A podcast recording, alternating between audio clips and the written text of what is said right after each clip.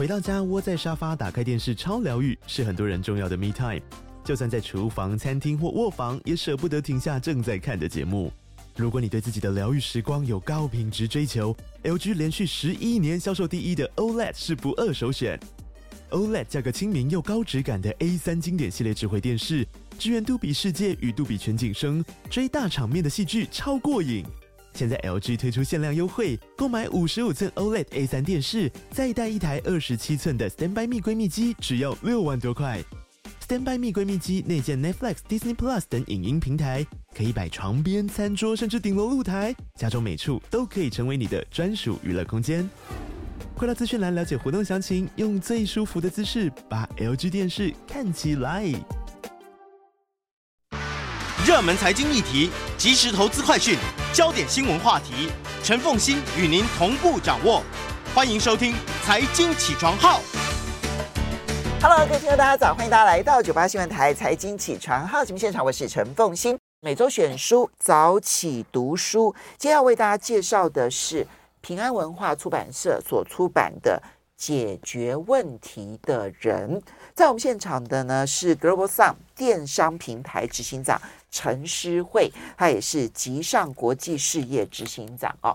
那么，嗯，刚刚我在跟诗慧聊天的时候哦。他就提到说，因为他不管是在是在过去在电子业的时候，啊，他待的是原本很小的公司，但我必须说，我真的知道说他那一家公司也是上市贵公司，其实有一度其实是在他那个领域当中是是在台湾前三名的公司，对对对，真的是前三名的公司哈，所以我印象很深刻。那呃，再加上他呢，这个大概是二零一六年的话，大概是七年前。对，然后来创业，而且不管是当初在那个小公司看他成长的过程，或者是现在创业，其实你都是没有资源的人。公司啊，还有老板的资源，还有就是一起伙伴资源很重要。对，就是他后面给你武器这件事很重要。可是整体来说，你们的资源是不能跟大公司比的。对，那时候都还没有工厂啊，欧美没有厂，大陆还也还在跟他借工厂的时候，嗯。嗯好，那样子从很小或者从零开始这件事情，恰恰是这本书解决问题的人对想要去谈的一个创业路也好，或者打拼路也好，或者成长路也好。嗯，好，所以我这边要请教一下诗慧啊，一句话来介绍这本解决问题的人。我觉得看这本书非常的有感觉，呃，只要你是一个懂得如何去呃找方法可以解决问题的人，都可以是创业的人。而呃，找方法解决问题这件事情不一定发生在创业而已，对，生活也可以，对不对？或者是在职场的人也可以。这一点啊，诗慧一定感受更深刻，对不对？对，因为呢，诗慧是从云林北漂来打拼的人。是啊，其实北漂可能大家一般人会遇到，哎，我可能想买房子，我要养家活口。我来这边房贷好贵，我可以有车子吗？哎，其实这些都是去解决生活的一些问题，也是生活上的创业者。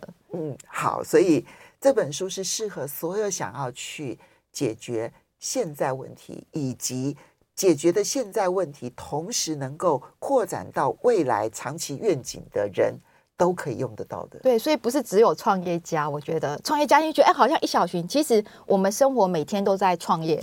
嗯都在创新的思想，不管是家庭生活，所以我觉得这本书看了，大家一定要去看。我觉得它并不是说，哎，我只是给创业人看。好，那我们来介绍一下这本书的作者 Danny Washer 哈。对，这个这位作者他很有趣，他自己也是创业的人，而且因为创业的关系，所以呢，那么被邀请去布朗大学上课。可是他在布朗大学，布朗大学。其实并不是一个就是教创业啦或者什么的教技术啦有名的学校，对。可是他在那边教创业很受欢迎。对啊，教了一千多个哦，只要你愿意去那边学习，一千多个你去创业都会成功。大大小小里面书上讲好多例子哦，比如 Airbnb 啊，或者是说，哎，有一对年轻人他绝对床不开心，他觉得哎这个床睡不舒服，或者说你每次一躺的床就要买一个几万块的床，所以他可以让你在他。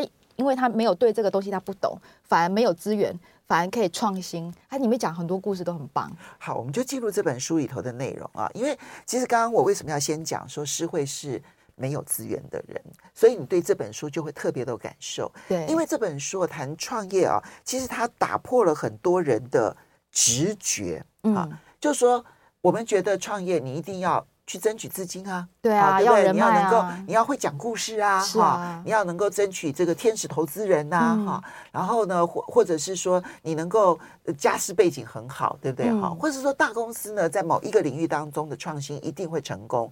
可是这本书却告诉大家说，错，其实缺乏资源对于创业者来讲反而是好的事情。对，然后拥有丰富的资源，有的时候会有资源丰富的诅咒。嗯，你同意吗？当然是同意，尤其是在现在这个时代，大家都知道现在是 AI 的时代，又有 ChatGPT，ChatGPT 的出现就是让很多一个人就可以创业，而且呢，这些创业就是在于说，其实当很多大家有没有发觉到现在这个时代，如果是大公司的话。哦，他去创业反而比较不会成功，因为他资源太多，他的负载也太多。如果是一个人的话，哎，我就记得我自己，像我自己从你说从云林县来，我就觉得那时候想只想买房子，在工作上的时候，然后我在我记得那时候一去这个工作，我本来只是哎当一个 sales，那老板说你可以做 sales 吗？我只跟老板说一句话，如果你肯让我做业务的话，那我就会很认真做，而且我我。因为我不害怕，因为我们没有钱嘛，就一个人嘛，要做什么都可以啊，所以就是努力去冲就对了。而且为了要活下去，要有钱，为了一个愿景，为了一个使命感，就是养家活口的使命感，什么我们都做得出来。所以他这本书我讲到一个重点，说如果你是一个资源很多人，你去对一个什么资源都没有的人，那你可能输的机会就很大了。因为资源丰富的人反而会是。嗯，东顾忌西顾忌的，对，对不对？怕老板骂，对，对。反而比如说，今天是一家公司的副总的话，他可能会担心，他提了这样的建议之后，嗯，然后到最后如果失败了，那可能这个副总的位置都不保。好，举例来说，随便举例。但是对于资源短缺的人，他反而对他来讲，nothing to lose。所以这个在你的工作上，在你的创业过程当中，一直发生这样的事吗？有啊，以前我要去美国出差，好不容易跟老板说，哎。老呃，前方有美国有一个 MOD 的案子，就是就是现在中华电信的机上盒。那老板说我们公司没做这样的东西，可是我觉得，因为公司都是做 WiFi 无线的，那我就跟老板说，我觉得有可能。那公司没做这东西怎么办？你看我什么都没有，对不对？我那时候就想说，哎，去跟博康，就是美国博通，呃，还有一些 IC 设计厂商，不止博康，去跟他们借一个板子，然后我就去美国了。因为我想就是要订单，要不然我没有钱呐、啊。我想买房子给孩子住，妈妈住，所以就这样去美国的时候呢，哎，客人其实都知道啦。我觉得还有一个，除了你察言观色，你要看客人，客人其实都知道说你有没有实力。可是我觉得你除了察言观色，一件事就是信任感，这件事很重要。对，那客人看看说，哎，你不行，你没有没有这个东西。但是而且哦，我觉得那时候我去前方的时候，因为我一个人去。客人都会跟我说：“你看那个 A 公司、F 公司，他们的 office 都在我们家旁边，一次都十几个人来，你就一个人来，而且是女生。那时候大概三十岁上下，也有一个孩子。然后呢，他说：‘那你住哪里？’我跟他说：‘我住 Day Inn。’你知道美国的 Day Inn 就有四十九点九美金，而且它是在加油站里面，没错，它并不是在一个很好的地方，没错，对，因为公司很穷，而且我都是一大早飞阿特兰塔，然后直接下了飞机就直接去 office。”就是去客户那边可以省钱，那客人都说：“哎，你怎么那么可怜呐？我客人他的客人都住 Holiday Inn，那 Holiday Inn 当然是比我多了一两百多块美金，我就是他的尾数这样。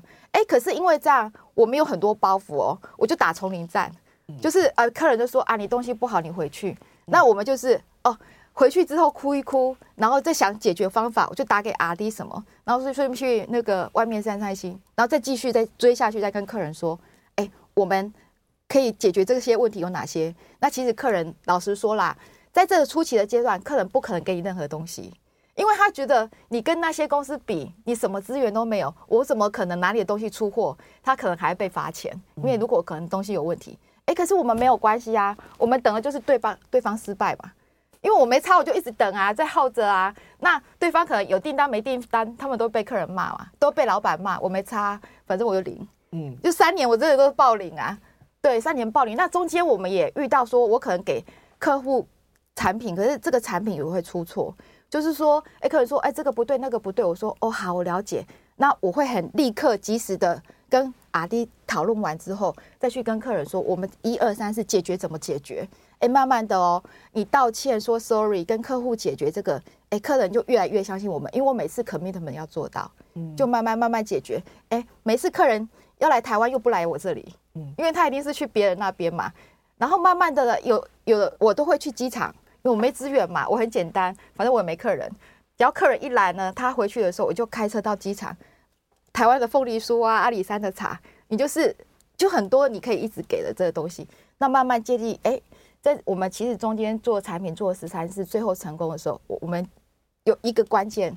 就是你要了解，我觉得这这本书有个好处，就是说他说观察力这件事情，我们等一下会提到洞察这件事情。对对，所以你刚刚讲到的那一些，因为你没有资源，所以你都不怕输。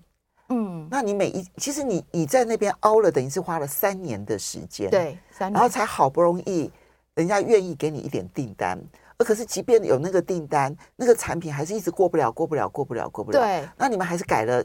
十十三次，其实完全没有订单，所以我就必须剖两面。客人其实有一种叫你讲话的一个思维，这里书也有讲到说，当客人跟你说啊，你这东西不好，你又错了，你回去什么？那你回去呢，我就跟老板说，我们可能会有订单了。客人说：“我只要改了改这个这个就好，因为我们想要活下去嘛。”所以，我变成都是两面说话。那老板说：“哦，你怎么又没有订单？”客人说：“你这个是怎么做错？”可是，在讲话，我觉得讲话有个大思维、大格格局，一个 big think，就是说，当客人跟你说这个不对、那个不对，你回家好了。可是，你跟老板回去说：“我回来是因为客人说什么要改，什么要改。”然后最后呢，有终于有这样一直，你一直就是，我觉得那个。什么戏棚下坐久了就是你的，哎，我最后最后终于发现到一些秘密跟危机。我们等一下就来稍微休息一下，回来了之后呢，所以这里面就是没有资源的人才敢做的事情。对。但是呢，我们后面就要提到的，就是说，其实呃，你要成为解决问题的人，我们感觉上面就是你赶快动手去做，对不对？哈。对。他说不，你要先洞察，洞察，你要先观察。嗯。那观察的方法呢？聆听。观察要怎么做？我们休息一下，马上回。欢迎大家回到九八新闻台财经起床号节目现场，我是陈凤欣。在我们现场的是 Global Global Sum 电商平台的执行长陈诗慧，他也是集上国际事业执行长。今天每周选书早起读书为大家介绍是平安文化所出出版的《解决问题的人》。嗯，不要害怕自己没有资源，其实呢，资源短缺恰恰是自己可以冲刺，然后而且。这个愿意往前冲刺的一个很重要的原因，哈，好，那这边我请教一下诗慧，就是呢，它这里面用结构性的方式，然后来完成创业进程，它有三个步骤，对，第一个叫做 C 洞察，对，第二个叫 Solve 就是解决问题，对，然后第三个叫 Scale 就扩展，听起来好像很抽象，嗯，洞察、解决问题，然后以及。扩展，我们先从洞察开始好了。嗯，呃，你你你自己的经验当然，就就也是花了很长很长时间，然后拼命去听顾客到底要什么，对，对不对？那老板能够做到什么？RD 能够做到什么？对对对，你其实必须都要去听，都要去观察，对不对？你才能够说服他们，然后没合出那一个产品出来。那他这里面的洞察，让你最觉得印象深刻的是什么？洞察一般人最容易犯的错是什么？然后要做到困难吗？嗯，应该是说洞察的时候，就是一直在纠正你犯的错，所以你不断的洞察，然后纠正错误，然后再洞察，再纠正错误，是纠正自己的错，对，或是产品，不管是生活上大小的错误，那你一再纠正错误的同时，也是一个学习，那慢慢纠正，你就会往往成功方向越来越近。比如说，刚才我那个 sales 在美国例子，我没有办法跟我的两大 competitor 这么大。那我在旁边蹲三年，我错了十三次嘛。国父革命十一次成功，我们革命十三次。那最后一次让我印象深刻是，其实在这，其实我每天都要告诉自己会成功，因为你看蹲了两三年，然后都离乡背井，孩子都在家，然后都要去美国这样。所以我那时候我记得有一次，我有一个，我常常都会问客人一句话，跟大家分享，就说。哎，你现在有没有哪里需要我帮忙？有一天那个客人就跟我说：“我跟你讲，这散热好难解决，因为盒子都会热嘛。”那我说：“哇，你这散热很难解决。”那我就想说：“好，那那个他就说，而且现在壳很贵，因为以前铁壳嘛要散热，那很贵。”他说：“你有办法变塑胶壳？”哎，我就逮到一个机会，这个机会就是我人生转捩点。我这就回去哦。你看，很少人会想说。塑胶壳又要散热，可能有人听了就算了。可是我已经变成一根稻草都要抓住，我已经失败三年了，每天被老板。猪头回家种田，然后眼泪一直哭，一直哭这样，我不行这样哈，然后我就回去跟阿弟讨论。哎，我们那个阿弟真的是一直一直的彻夜就是没有睡觉，因为大家都已经折了三年了，已经要么就成功，就是只能成功不能失败这件事。所以我们真的做出一个塑胶壳，然后我们在 Heatsink 上面做一个那个散热胶，然后去测试，最后给客户，客户很惊艳，因为他觉得我们的 competitor 没有办法做到，我们竟然做到了，就这一败为胜，加上我们有 WiFi。哎，其实那些资源丰富的公司，他们可能很快的告诉你的客户说，这是不可能的事情啊！你又要散热，你又要用塑胶壳，这是不可能的事情。对。可是你听了之后，你就觉得，既然他觉得这件事情是个痛点，你你就应该把它试着解决它。一定要，因为这本书我讲到一个很重要的观点，是说需求，就是要看市场缺什么，缺乏的那个需求，然后你可以满足那个需求，你才有成功的机会。它这里面啊，这个在洞察这件事情上面，我觉得有两个两句话是让我印象太深刻的啊。一个就是呢，所谓的洞察是要去呃观察、聆听未完全满足而且持久强烈的需求。对，不是说他没有没有办法找到产品哦，只是没有完全满足。就像你刚刚的那个例子，他不是没有产品，可是这个产品 散热不易。然后又是铁壳，嗯，对他来讲，这两件事情价格又贵，成本又贵，很痛，嗯。所以你听到了之后，你就去找出了这一个未被完全满足、强烈而且持久的需求，对，对不对？而且客客人因为这件事终于看我一眼了，哦，这是第一个第一句话让我印象很深刻。第二个部分是他引用了爱因斯坦的一句话，他说：“如果我今天要解决一个问题。”那么有一个小时的时间，而这对我的生命影响非常的大。嗯，那么我会现在前面的五十五分钟去确定正确的提问。对，正确的提问。对，所以这五十五分钟你都是要观察的，你都是要聆听的，嗯，你都不能够去主导那个话题的。最后你听到了关键的时候，五分钟其实就可以解决它了。是啊，其实对于像我们这种不是在主战场的人，我们几乎都在旁边绕，一直在观察。我们不可能进去客人，因为客人有他要做的事。而且我也观察到一件事，在美国的房子很大，好、哦，那很大就是你 set up MOD 这种 set up bus，你每一个房间要布线，哎。我就在每次我去测试，我都要测试，我觉得好麻烦哦。我们公司最好是 WiFi，为什么不用？我就跟有刚才那件事之后，我再跟他提说，我免费就是一样，我就给你加值做 WiFi，那你不用去拉线布线。所以你是自己去测试了之后，发现它的不便利性在那边。对，我只是跟客户提一下，哎，因为我一直在观察怎么样可以打进去，可是我都输人家，不管产品成本一定输他吧。那我最重要，如果我可以给他加值一个东西，因为我观察到一直布线，那我们公司最厉害就是 WiFi，那我就在里面加一个 WiFi，让他传输的时候不需要再拉线这件事情，就让他便利很多。所以他有一个新的案子哦，可以给美国的电信公司，他就可以打败他的 competitor，拿到订单，所以就帮助客户。你刚刚完全就是符合了他所提的，第一个要由下而上的调查，对，千万不要用问卷调查，对，千万不要做那个什么。嗯，这个怎么团体的这种呃目标团体的对谈，都不要去做这些事情，嗯，而是到现场看，对，然后观察，然后聆听，嗯，然后而且问的是开放性的问题，对。如果他提的问题你有想法了，也不要急着跟他说服他，嗯，你要仔细再听，也许你听到的还是错的，对。所以这个过程确实是困难的，对不对？呃，如果很热衷在做这件事情的时候，没有想到困难两个字，因为你会一直想说，哎，我怎么样可以一直做可以符合？然后对方会，你看到一些回馈，你就是很安，要安安静静的听他说，观察你做这件事的结果，不对的话，自己偷偷慢慢修正，就一直修正，其实是一个蛮好玩的，就像爱因斯不要不福尔摩斯这样，哈，就是慢慢在观察细节，然后慢慢修正修正，反而会让你。哎，要以动观天那种感觉，最后你到成功解，你端出一个他要的东西，超开心的，所以都没有想到困难这两个字。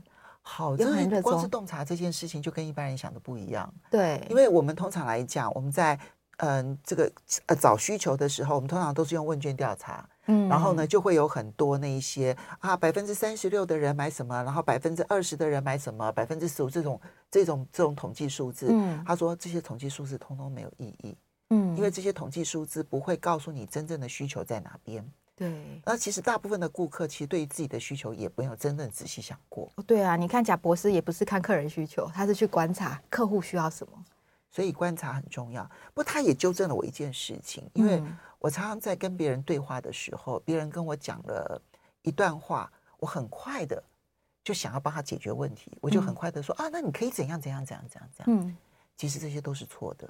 其实我有这个性格，因为业务就是快嘛，我也常常会这样。可是我发觉到十次里面有九次这样，我是失败的，嗯、我就会慢慢把自己慢慢修，慢慢修。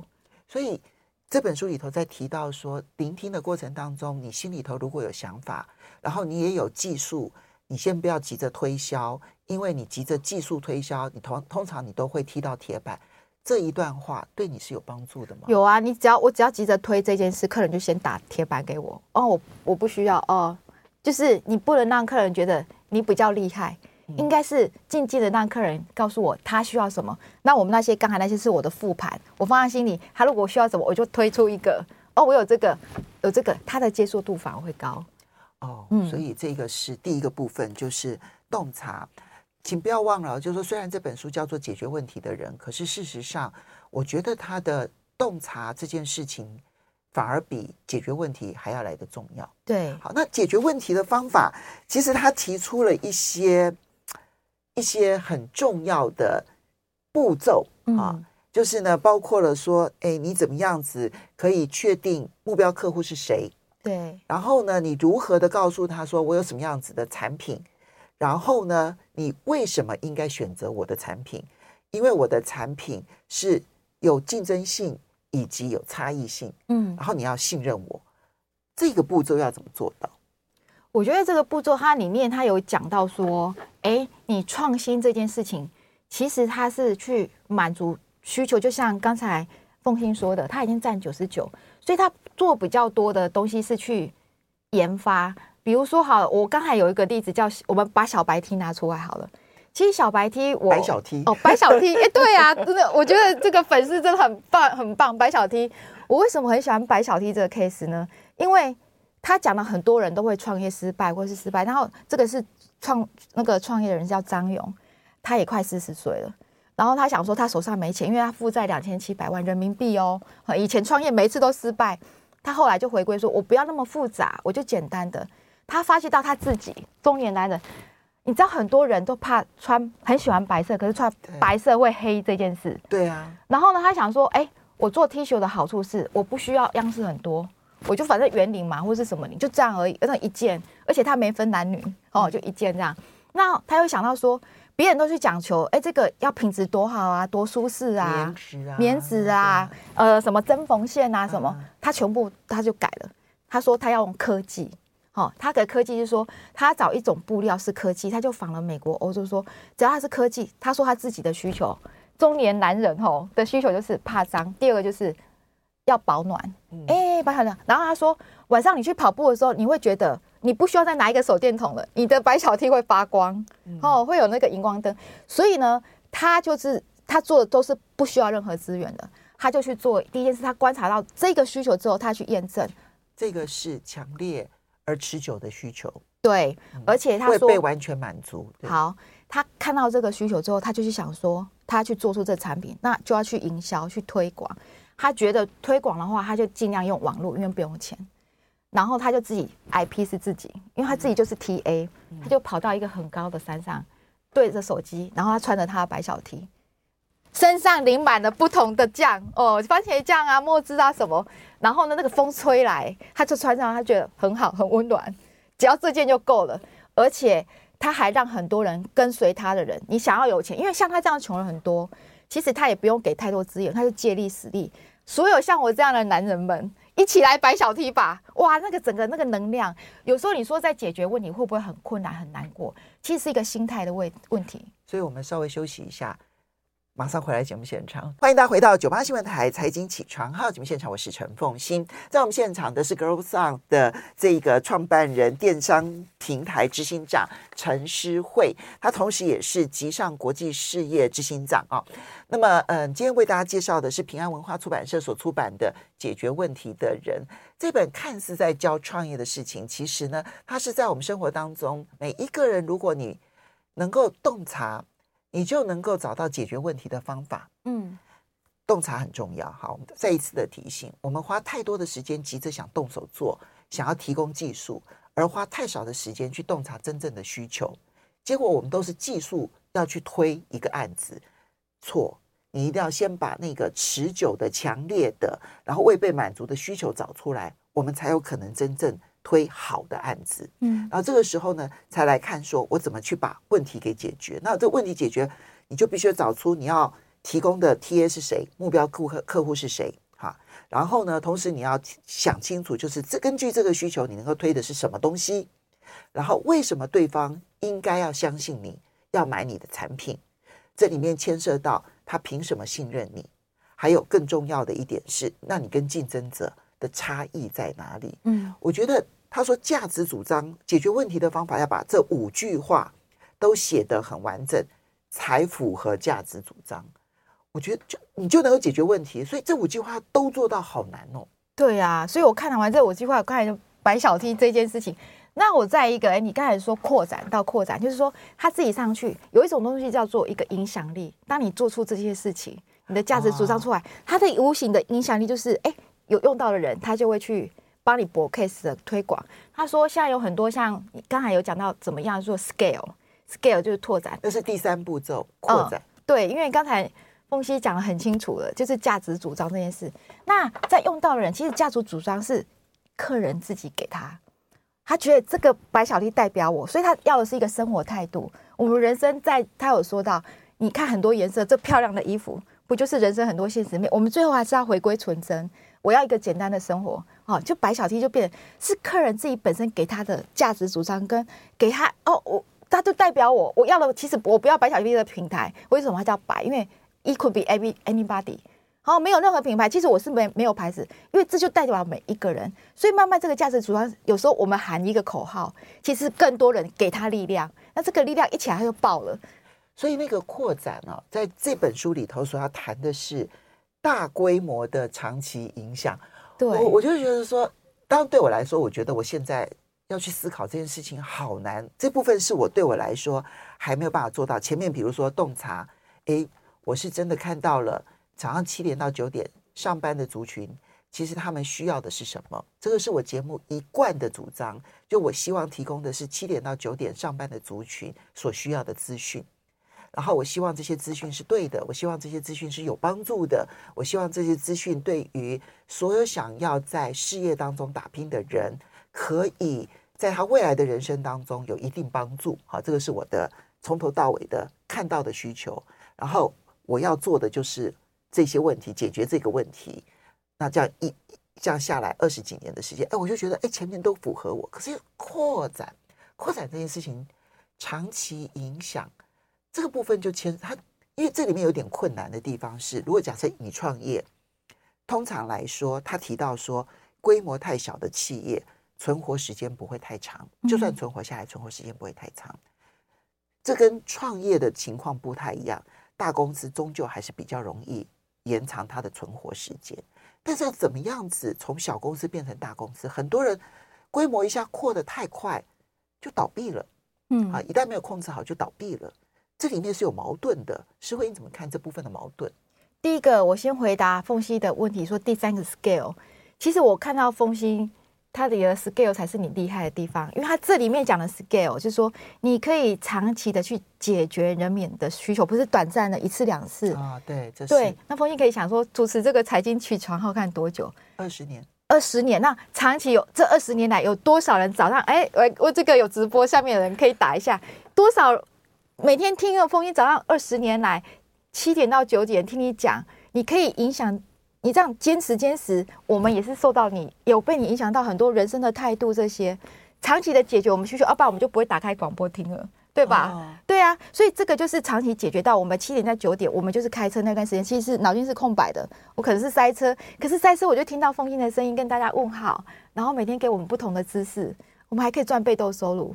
这个是长期解决到我们的需求，而且二十年，所以其实这个 scale 已经变成说，你个人就是你的 IP 了。嗯，你的 IP，你的品牌，其实已经做到了，是无无无意识的哦。谢谢，谢谢诗慧。但是你刚刚提了一个重点，就是说他这里面提到说要创建永续模式这件事情啊，你必须要长期做，而不应该觉得现在的这件事情成功了就急着跳来跳去。嗯，其实那个长期延续是很重要的。对，他这本书有讲到一个非常好的长期延续，就是 Airbnb。大家都应该知道 Airbnb 这个故事是。呃，两个两个创办人，他可能觉得，哎，很多房东房子租不出去。我想这大家知道啊，有一些人想去租房子。那你看 Airbnb 到现在很大了，哦，就是非常的多的人都可以，房东可以在上面租间房子，有人去订，是不是已经有收入？哎，你刚才讲到一个长期永续的，然后再扩展的规模化这件事，他会想到，哎，现在 Airbnb 可以 for 一个人，而你可以在上面规划你的 travel 旅程。然后你到这个旅程到哪里，会有什么样的 schedule，可以住哪些，而且它可以让房东跟客人可以知道说现在价格多少。所以我现在到 Airbnb，我不是只有租房，呃，租那个一个那个就是一个 house 或一个 apartment，一个你还可以去规划你的旅程，你还可以写上你的心得，它是整个人生都加上去，那种感觉就是我觉得就是 scale。好，所以。当然，它的 scale 也是有一个，就是必须要找到对的团队嘛，哈。对。然后还有必须要去能够募集金融资源。对。这里面有没有哪一些点会让你特别印象深刻的？呃，我觉得募集金融资源这件事情会印象很深刻，因为很多人都会讲到说，哎，我要很多钱才可以嘛。当然啦、啊，就是要看说你今天做的是什么商品，但是我相信大部分的创业都是。我一个人或几个人不用很多资金开始，因为稳扎稳打，不要一次就输那么大。所以一般在创业的时候，我们会先小小的做，就像我便当店先小小的做，然后再慢慢变大。那资金这件事情的话，它里面有讲到一个借力使力的资源。好，那里面有一个人才提到说，他本来想要做桌游的游戏，他觉得他花两千万没有那么多钱。后来他知道他没有那么多钱的时候，他变得改合作的方式。嗯嗯，比如说我现在看到凤馨，呃，我可能想要做一个那个服装好了，可是服装我想找代言人，哦，我可能要做一个，我我说我自己五十岁上下好了，我可能要做那个中年。我们女孩子虽然我们年纪其实对我来讲是一个成熟跟美丽是跟年轻不一样，其实我很满意现在自己，因为以前的我要为家庭打拼拼经济，其实没有自己的时间。可是好不容易，我现在孩子大，我有这样的时间。这个时间的女孩子喜欢什么样的打扮？好，我们可能做一个这样的服饰。可是你看，你找一个代言人有多贵啊？如果我说我知道凤馨她在这个财经接近二十年的 IP，我可以找她来做代言人。我们可以用什么方式？当我这个那个衣服有出去的时候，我可能给凤馨抽。权利金，嗯，那是不是我可以节省刚开始我的那个创业金？所以他不是用那个嗯、呃、直接投资的方式，他都是找所有的合作伙伴。对，然后呢，一开始我也不是用付定金的方式，而是我多少业务，然后你我的合作伙伴就可以抽多少的比例。对，我到最后呢，也许我。一百块钱的营收，我会被别人抽到一定的比例，我的那个毛利率会降低。可是我的一开始的硬体投资就会减少到近乎是零。对，所以我可以用我所有的力气去做行销。其实大家都以为行销花很多钱，我觉得在网络上的时代，行销已经可以非常低。好、哦，可以就是自己做 IP 做行销。就算不是网络时代，我发现你也可以把行销做的价格很低，但是能够做得出去啊。对，就是靠借力使力跟大家合作。那你看。我觉得还有一个东西，一个刺激点，就是说，你刚开始要人家拿钱出来，然后来做这件事，大家就会说，哦，我都已经拿钱了。有一种说，哎，我已经做了投资，反正那个心就比较就是功利主义。如果今天我们是真的想把这件事做好，你出你的力，大家这样出力的话，最后还有无限扩大、无限的梦想的需求，可能可能我量很大，我的钱可能会更多。所以他才讲说说，我们要帮我们自己列一个长期愿景。对，你去想那个二十年后，你希望你的。你的事业也好，你的公司也好，或你自己能够影响多少人？当你把那个愿景想出来了，然后再以终为始，去看你现在该做哪些事情。有的时候，当你的愿景出来了，你去争取金钱，比你在这个时间点去争取金钱都还要容易的多。对，所以书里头有很多的方法，具体的方法其实是让我印象深刻的解决问题的人。希望我们都能成为解决问题的人。要谢谢诗